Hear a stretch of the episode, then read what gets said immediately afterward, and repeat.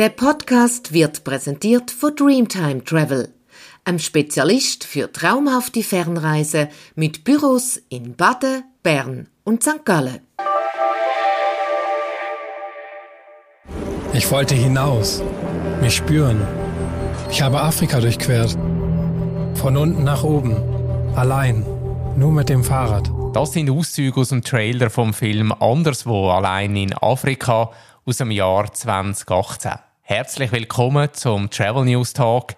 Ich bin der Reto Suter, Redakteur von Travel News. Für die neueste Ausgabe von unserem Podcast bin ich auf Freiburg im Breisgau gereist, in die WG vom Dokumentarfilmer und Autor Anselm Panke. Vielen Dank, dass ich hier sein darf. Sehr gerne. Danke, dass du dich auf den Weg gemacht hast. Freut mich. Anselm, du hast Geophysik studiert und bist 2014 einen Tag nach deinem Bachelorabschluss für eine Fahrradreise nach Afrika aufgebrochen.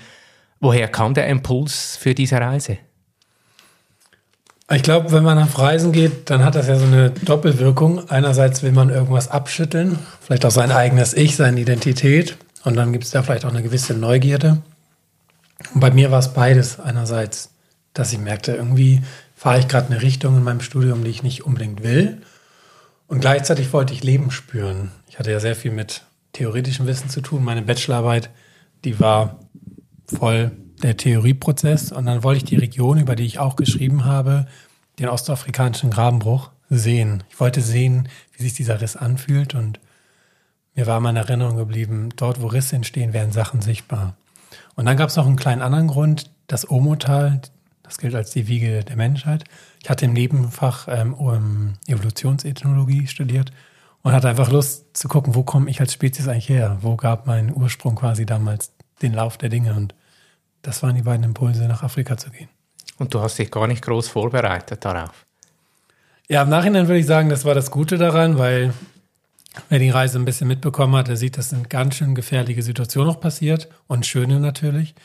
Aber das Beste an der Reise war wahrscheinlich, dass ich keine, oder an der Vorbereitung war, dass ich keine hatte, weil dadurch hatte ich keine Zeit, drüber nachzudenken. Weil wenn man dann Fragen sich stellt, denke ich, zum Thema Sicherheit, zum Thema Möglichkeiten, da ist dieser Kontinent so divers und so mh, hm, ja, voller Überraschungen, die man nicht vorbereiten kann. Da kannst du ja drei Jahre planen, um dann einmal im Jahr durchzufahren. Nee, ich habe mich sehr kurz vorbereitet und dann in Afrika erst mein Zelt gekauft, aus Kapstadt, dem Startpunkt, meine Eltern angerufen und gesagt, ich bin jetzt hier, ich würde jetzt losfahren. Und ja, das war erfrischend. Was haben Sie gesagt, die Eltern, in diesem Moment? Bei Papa war eine kurze Pause da. Der hat kurz geschluckt und meinte, ja, das passt zu dir, dass du das Leben da wieder spüren willst. Und er hat mich auch gefragt, was mich ruft zu dieser Reise dann. Und meine Mutter meinte sowas wie, oh ja, Afrika, das hat sich auch schon immer mal gewünscht. Das ist so ein weißer Fleck für sie noch, den sie nicht versteht. Sie freut sich für mich und freut sich über Berichte, über Eindrücke, Gefühle und ähm, die Reaktionen waren positiv. In Kapstadt am Flughafen hast du auch deine Mitreisenden getroffen, mit denen du zu Beginn unterwegs warst. Die hast du übers Internet kennengelernt. In Botswana haben die dann entschieden, wir machen nicht weiter oder wir machen nicht mit dir in dieser Form weiter. Wie hast du das erlebt? Ja, ich war zweimal schon auf einer Radtour, einmal durch Deutschland Richtung Schweiz und einmal in den Rocky Mountains. Und beide Male alleine. Und beide Male habe ich die Tour nach wenigen Tagen abgebrochen. Einmal durch eine Lebensmittelvergiftung und einmal, weil ich einen Grizzlybären getroffen habe. Und jetzt bei der dritten Reise wollte ich es alles richtig machen. Ich habe nämlich seither irgendwie ein bisschen auch Sorge gehabt, allein zu sein. Und diese Jungs zu finden nach langer Suche war für mich ein Riesentriumph. Und die ersten Wochen, Monate waren auch wunderbar als Team. Aber es war klar, die waren viel erfahrener als ich, die waren schon jahrelang Reiserfahren und ich als, ja, als drittes Rad am Wagen ähm, habe dann irgendwann halt die Konsequenz bekommen und das war zerschmettern, das war Leere, das war ein luftleerer Raum für Tage, als ich dann alleine war. Ich habe mich super einsam gefühlt. Ich hatte Riesenangst, überhaupt zu Hause Menschen zu sagen, dass das Projekt in dem Sinne gescheitert war, zu dritt durch Afrika zu fahren. Und ja, es hat lange gedauert, mehrere Wochen, bis ich darüber hinweg war. Und es war keine schöne, es war gar keine schöne Zeit. Plus, dass sie mich halt in der Wüste verlassen haben. Da gibt es wirklich gar keine Ablenkung mehr, keine Töne, kein, keine Identität. Da kannst du mit der Hand durch den Sand streichen und der Wind pustet die Spuren weg. Also bedeutungslos. Hattest du Gedanken, das wieder abzubrechen? Nun, also es war wie so, ein, ja, wie so eine zweiseitige Münze. Auf der einen Seite abzubrechen und wieder gescheitert nach Hause zu kommen. Oder halt Gefühl, wie in den Tod zu fahren, in diese große Kalahari-Wüste. Es waren 3000 Kilometer durch Sand und Stein. Und ich glaube, dass meine Neugierde nach mir selber und auch die Angst vorm Versagen mich da so reingeworfen haben. Ich bin da so reingekullert in die Wüste und habe halt gemerkt, ich bin vor allem nicht allein, ähm, weil die Ängste, die Sorgen und der Zweifel, der waren halt einfach wie in meinem Nacken. Der klebte so einen Zentimeter hinter meiner, hinter meinem Windschatten fest und es gab Tage, da bin ich ganz schnell und ganz weit gefahren in der Hoffnung, dass es mir dadurch besser geht, aber es war eher wie das Gegenteil. Umso mehr ich mich da verausgabt habe, umso tiefer bin ich in den Strudel gekommen und erst durch einen harten Cut ist es mir dann gelungen, diese, ja, diese Einsamkeit zu durchbrechen. Was war dieser Cut?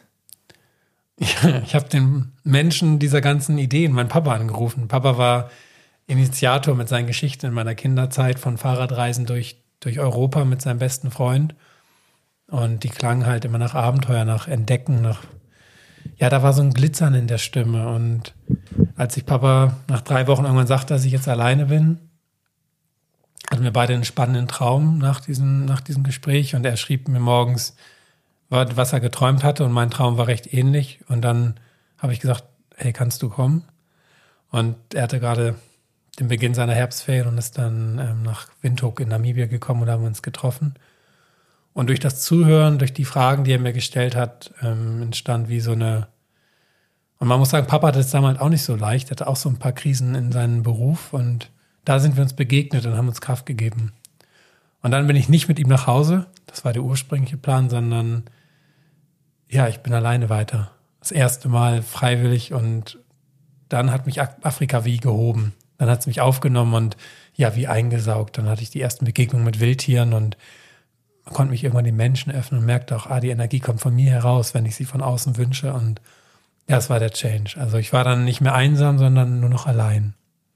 Was hat dir den Mut gegeben, das zu tun? Ich glaube, es war diese transferierte Kraft, diese Resonanz, die mit Papa entstanden ist, aber dann auch in meine Umwelt, vielleicht auch, weil es vorher so schwer war, war es dann so leicht zu sagen, ich mache das jetzt. Ähm, also ich war ja wie im Tal und bin da langsam rausgekrochen und spürte auch nie, ich möchte bis an den, an den Gipfel quasi hier in Afrika noch kommen von diesem Tal. Und das war eher ein Gefühl als, als ein großes Ziel jetzt zu haben oder eine Parole. Es war eine Intuition. Das hat sich richtig angefühlt. Was war für dich die größere Herausforderung rückblickend, die mentale oder die körperliche? Äh, ganz klar mental.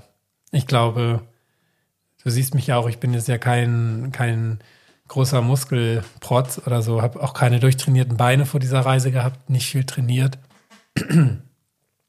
Aber die Muskeln, die kommen mit dem, mit dem Wille. Also ich glaube, die Leidenschaft, die Willenskraft, die Erfahrung der Selbstwirksamkeit ähm, mit diesen Situationen, die, die immer wieder kamen, durch Begegnungen, durch Überwindung, durch das Gefühl, kleine Steine aus dem Weg zu räumen, die dann immer größer wurden und ich fragte, was kann ich noch heben, das sind mentale Prozedere und ich denke schon, dass ja auch die Angst vor einem Löwen rein mental ist. Wir haben mit unserem modernen Gehirn die Möglichkeit, uns Sachen vorzustellen. Aus einer Fliege wird ein Elefant und ja, es ist, glaube ich, eine Reise oder ein, jedes Vorhaben entscheidet sich irgendwie durch emotionale Erfahrung und die Vernunft, die irgendwie in die richtige Richtung zu lenken. Hattest du zwischendurch Krisen, in denen du dich am liebsten im Sand verbuddelt hättest und gesagt hättest, Schluss aus, vorbei, nicht mehr weiter, keinen Schritt oder keinen Meter mit dem Fahrrad? Hm, also es gab auf jeden Fall die Momente, wo die Weg, Wege, die Wegenbeschaffenheit schwer war. Ähm, ich erinnere mich daran, dass ich in Sambia mal drei Tage schieben musste, mein Fahrrad, und 40 Kilometer geschafft habe, also gar nichts ähm, auf, auf, diesem, auf dieser Skala. Und da war ich irgendwann schon ganz schön entmutigt. Dann kamen in Kenia Malaria und Typhus dazu zusammen als Cocktail und das ist schon echt giftig. Also Malaria Tropica ist gefährlich und dann noch Typhus als Salmonellenkrankheit nimmt einem wirklich alle Energie und da war ich meinem Ziel aber schon so nah. Da war ich ja schon fast in Äthiopien an dem, am Grabenbruch und dem Omotal. Hm, bei mir hat es nicht lange gedauert eigentlich, bis ich wieder merkte, nee, da, da gibt es einen Weg, da gibt es eine Lösung und dieses Gefühl dann, dass ich wissen wollte, wie es sich wieder besser anfühlt, durch diese erste große Krise, ähm, die haben mich dann ja wie so shiften lassen innerlich und in eine Ruhe, in eine Zuversicht gebracht. Ich glaube, das Zuversichtliche war vor allem der Kernpunkt. Ja, aber manche Menschen sehen meinen Film und da passieren ja viele Sachen schräg und fragen danach, ist nichts Schlimmes passiert? Und ich dachte dann immer, das ist doch ganz schön heftig, was passiert ist. Aber ich glaube, die Ausstrahlung oder die Haltung war dennoch relativ positiv und das hat mich da durchgebracht. Denkst du, wenn es früher passiert wäre, wenn du nicht, noch nicht so weit oben in Afrika gewesen wärst, hättest du es vielleicht nicht geschafft, weil du auch mental noch nicht so weit warst, noch nicht so viel Widerstandskraft entwickelt hast? Ich glaube, Malaria hätte ich schon überwunden und es ist so ein alltägliches Thema, dass ich auch wusste, wie so der Krankheitsverlauf ist und dass man die zweite Welle, die wirklich doll wird. Es kommt ja in Wellen. Ne? Die erste ist so ein Indiz, die zweite wird schon ganz schön doll und die dritte wird gefährlich. Ich habe das Malaria auch zweimal wiederbekommen. Das ist ja manchmal auch ein Wiederholungsverfahren, ein Wiederholungstäter. Und mh, mm, ja, ist natürlich eine spannende Frage. Das kann ich nicht beantworten. Das ist das Schöne an solchen Hindernissen. Ne? Man kann sie in dem Moment erleben und dann seine Kraft daran messen. Seinen, ist ja wie eine Reifeprüfung. Wer weiß. Ist der Tag bisschen langweilig? Oder sind Sie multitaskingfähig? Jetzt parallel auf dreamtime.ch unsere Fernreiseziel entdecken. Von Lateinamerika über Afrika bis nach Ozeanien. Unter dreamtime.ch slash Webinare gibt's über 30 Destinationswebinare zum Schauen und Hören. Mich interessieren natürlich auch deine schönen Momente, die du unterwegs hattest. In welchen Situationen hast du so ein richtiges Hochgefühl erlebt? Hochgefühle waren meistens entstanden durch eine Begegnung auf irgendeiner Straße, auf irgendeinem Sandpfad. Ähm, ich war schwer beladen, ich hatte so einiges an meinem Fahrrad dran, weil ich ja mich auf verschiedene Höhlen und ähm, auch lange Etappen ohne Wasser bis zu drei Tage ohne Wasser vor äh, Nachfüllmöglichkeit vorbereitet habe. Und dadurch waren manche Fahrende auf dem Fahrrad, und das tun in Afrika sehr viele, schneller als ich. Und wenn ich überholt wurde von Luna zum Beispiel, einer, einer Frau, die mir sagte, dass heute ihr Bruder erwachsen wird und an einem Ritual teilnimmt und mich dann eingeladen hat, da spürte ich so, ach, wie toll, das Leben findet hier einfach statt. Das zieht mich quasi wie, ja, in die, in die Aktion, in die Begegnung. Und dann so eine ganzen, ja, so eine ganze Prozedur, dieses Ritual, wo wahnsinnig viele Menschen tanzen im Dorf waren und dann irgendwann diese Jungs aufgebrochen sind für zwei Monate in die Wüste, um dort zu überleben als Reifeprüfung und dann wiederzukommen. Das waren so Höhepunkte. Ein anderer Höhepunkt war aber auch, irgendwann morgens aufzuwachen und zu merken, diese Negativspirale, die ja besonders morgens da war nach meinem Aufwachen, ich wollte wie gar nicht in den Tag starten manchmal, als die irgendwann aufhört und dann der zweite Tag, ich merke, hey, da beginnt gerade eine Freundschaft zu mir und meinen Gedanken. Das war ein schleppender Prozess, aber der war kostbar, der war goldig. Und ja, ich denke, so waren es die Begegnungen mit mir und besonders mit meinem Umfeld, mit den Menschen, die, die mich durch diese Reise getragen haben. Dennoch, du warst sehr lange alleine unterwegs, mhm. wirklich alleine. Ähm, war das für dich die große Freiheit, nichts tun zu müssen, was andere von dir erwarten? Einfach auf dich selbst hören. Ja, das ist vielleicht auch eine spannende Frage zu Mut. Ich glaube, zum Mut, glücklich zu sein, gehört ja auch der Mut, nicht gemocht zu werden. Also eine Entscheidung zu treffen, wo das projizierende Umfeld sagt, nee, das würde ich so nicht machen, das ist ja verrückt. Ähm, und eine Idee, die man teilt, wird ja oft in der Luft zerfetzt, weil sie ja, wie gesagt, die Idee eines eigenen Menschen ist und nicht von dem Umfeld. Und meine Angst ist ja nicht deine Angst und andersherum. Und daher würde ich schon sagen, die Erfahrung, dass ich mit mir selber üben kann und dann zu gucken, was sagt meine Intuition eigentlich in diesem Moment? Was sagt sie zu dieser Begegnung? Jeder Tag war ein bisschen ein leeres Blatt und dadurch ja, ja die wahnsinnig große Möglichkeit, mich neu zu entdecken. sowas Kindliches, sowas natürlich Kindliches auch. Und da finde ich schon, ähm, ist so eine Reise wertvoll. Ich sage aber auch dazu, ich würde auch sagen, man sollte sie dennoch hinten begrenzen, weil ich will ja kein einsamer, wie sagt man in Deutschland, ähm, ja, so ein Graul werden. Ich will ja dennoch sozial kompatibel sein und deswegen würde ich es jetzt nicht ewig fortsetzen. Das ist dann irgendwann noch zu leicht, zu angenehm. Mit welchen Themen, mit welchen Gedanken hast du dich unterwegs auseinandergesetzt? Ganz viel tatsächlich mit dem, mit dieser Emotionalität, also wahrzunehmen, was sagt, also ich, ich war davor schon mal neurowissenschaftlich interessiert und wusste, dass meine Intuition eigentlich keine Sprache hat. Also unser emotionales Gedächtnis, unser limbisches System spricht ja quasi ähm, rein durch ja, körperliche Wahrnehmung, durch Intuition, durch Gefühle, wo man dann halt nicht mal die Worte dafür hat. Und immer wieder zu testen, ich setze mir jetzt zum Beispiel das Ziel, in den Kongo zu reisen oder ich möchte heute Abend hier im, im Wildpark übernachten und zu sehen, wie sich dieser Gedanke bei mir dann im Körper verhält. Und dann, wenn ich merke, da kommt ein Nein oder ein Ja, dem dann zu folgen oder auch ein Ja nee, nein, manchmal zu, zu beeinflussen. Also wie so mir dann Bilder zu malen von der Zukunft, von einem Mangobaum oder so, um mein inneres emotionales Feld quasi davon zu erzeugen, dass es sich lohnt, dahin zu gehen, diese Strapazen auf sich zu nehmen. Und das war ja wie so ein mentales Spiel. Ich habe manchmal wie meditiert auf dem Fahrrad in diesem rhythmischen Treten. Das war ganz viel auf meinem Kopf. Dann bin ich manchmal auch in diesen Wachmodus gegangen und habe einfach Kino gespielt, sage ich immer, einfach nur zugeguckt, was passiert. Und das ist ja sagenhaft, wenn man wie durch so eine Leinwand fährt mit seinem Fahrrad. Ähm, und die Straßen sind voller Erlebnisse, muss man ja wirklich sagen, auf dieser Route gewesen. Das habe ich viel getan. Ich habe mir immer vorgenommen, eine Stunde am Tag auch Musik zu hören und dann abzuschalten, aber nicht mehr. Ich habe mir hat irgendwann jemand eine kleine Musikbox gebaut aus Holz, die vorne an meinem Fahrrad war. Und das Schöne war dann, ich habe meine Musik dann geteilt und auch andere Menschen konnten ihr Handy da anschließen.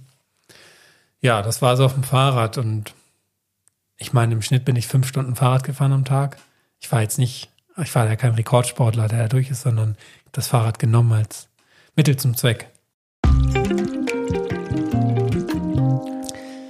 Nach Afrika ging es für dich weiter in Australien und Asien. Mhm. Ähm, du warst insgesamt drei Jahre mit dem Fahrrad unterwegs durch über 40 Länder. Wo hast du dich besonders willkommen gefühlt, besonders frei auch? In welchen Ländern, von welchen Völkern? Also die Route genau führte 400 Tage durch Afrika. Dann war ich am Ende nochmal im Gefängnis und habe dann aber entschieden, nicht mehr zu filmen, um dann Richtung Osten durch Asien auf der Seitenstraße weiterzufahren. Und ähm, irgendwann in Australien hörte die Reise dann auf durch einen Unfall. Und von der Begegnung her ähm, muss ich schon sagen, dass die besten Orte eigentlich die waren, wo ich vor, äh, wo ich nicht voreingenommen war mit Ideen, wie es denn hier sein sollte. Also wie wenn mein eigener Verstand mir im Weg stand. Wenn ich ein Bild hatte, hier müssten doch die Pyramiden so und so aussehen, aber ich musste da plötzlich Eintritt zahlen und war dann von mir aus ja unfreundlich zu den Leuten, dann kam es wie eine Backpfeife auch zurück. Und das ist eine Erfahrung, die man, glaube ich, beim Reisen ganz schön machen kann, durch diese Naivität, das einfach mal gucken, was passiert entwickelt man ja eine eigene Energie, eine ganz andere und ist wie so eine Antenne, die so nach Empfang sucht. Und dann kommen wir heute und sagen, ich habe hier was für dich, ich gehe mit dir in Resonanz und komm, ich nehme dich bei der Hand, ich nehme dich mit. Und das ist ein Gesetz, das lässt sich auf jedes Land, glaube ich, auf jede Kultur übertragen. Und daher würde ich sagen, die Reise wurde, was es menschlich angeht, immer besser, weil ich halt immer mehr mit diesem Vertrauen noch hatte, irgendwann nicht mehr nach Plan, sondern eher nach dieser Emotion zu fahren. Ja, und dann habe ich mich halt manchmal tageweise sehr wohl gefühlt. Aber es war nicht durch ein bestimmtes Land oder eine Volksgruppe, wo ich sagte, die sticht heraus, sondern es ist, hing viel von mir ab.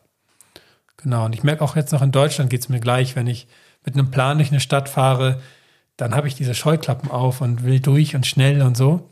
Und wenn ich, vorgestern war ich zum Beispiel in Berlin ohne Plan und sind, ich habe wunderbare Sachen erlebt, weil ich halt so blöd aus der Wäsche geguckt habe. Ne? Und das ist glaube ich, der, das Quäntchen.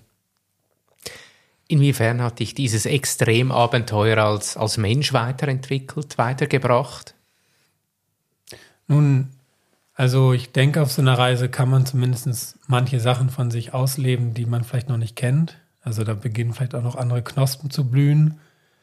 Grundsätzlich würde ich sagen, wie ich mich kannte, vorher bin ich jetzt immer noch recht ähnlich von meinem Ansatz und ich denke, die meisten Erfahrungen habe ich in den Kinderschuhen oder intrinsisch irgendwo schon veranlagt.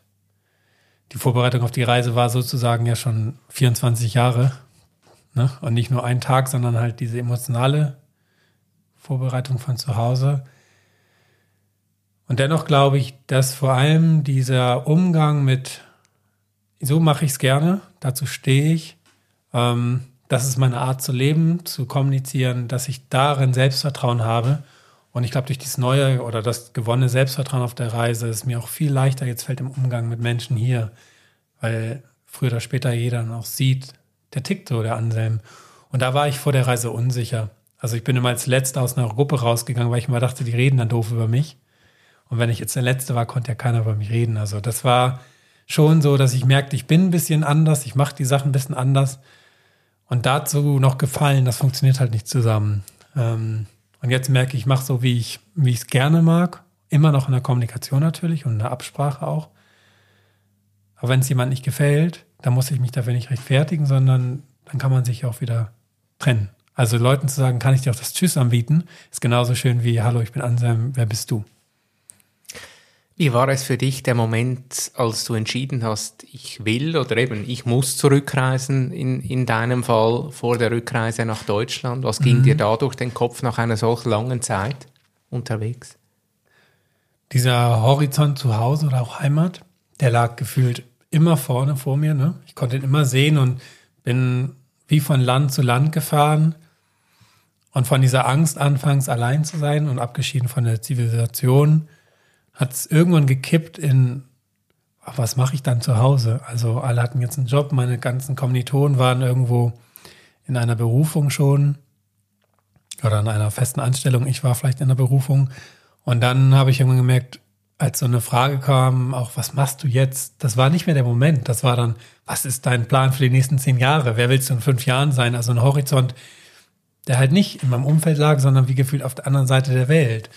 Und das hat mich sehr doll dann verunsichert, weil ich spürte, ich passe da nicht mehr ins System. Mein Zahnrad ist so runtergewetzt, so abgebraucht, verölt und sandig, das kann ich nicht integrieren. Und das war ganz besonders im letzten halben Jahr da, als ich spürte mein, meine Finanzen, also ich hatte 15.000 Euro gespart, die gingen dann langsam vorbei, nach drei Jahren. Und ich wollte in Australien jetzt auch nicht irgendeinen Job anfangen. Und als ich in diesem letzten halben Jahr merkte, ich mache immer mehr Flüchtigkeitsfehler. Ich hatte zwei, drei Unfälle. Da spürte ich schon, ich beschäftige mich mit zu Hause und das kommt auf mich zu. Und so doll die Welle anfangs auch kam mit dieser Sorge, so war sie dann auch. Also die Rückkehr war für mich brutal und hat mindestens ein Jahr lang gedauert, ähm, um ja zu sehen, wie ich hier leben will, zu erkennen, dass ich mich nicht anpassen brauche oder gefallen muss. Und ja, es war schmerzhaft. Das erste Jahr, ich kann mich nicht mehr mehr an viel erinnern, war einfach nur schwer. Im Sommer hast du dich aufgemacht zu einer Biketour mit Gleitschirm durch die Alpen. Du hattest mhm. in der Nähe von St. Moritz einen schweren Unfall. Was ist da ganz genau passiert?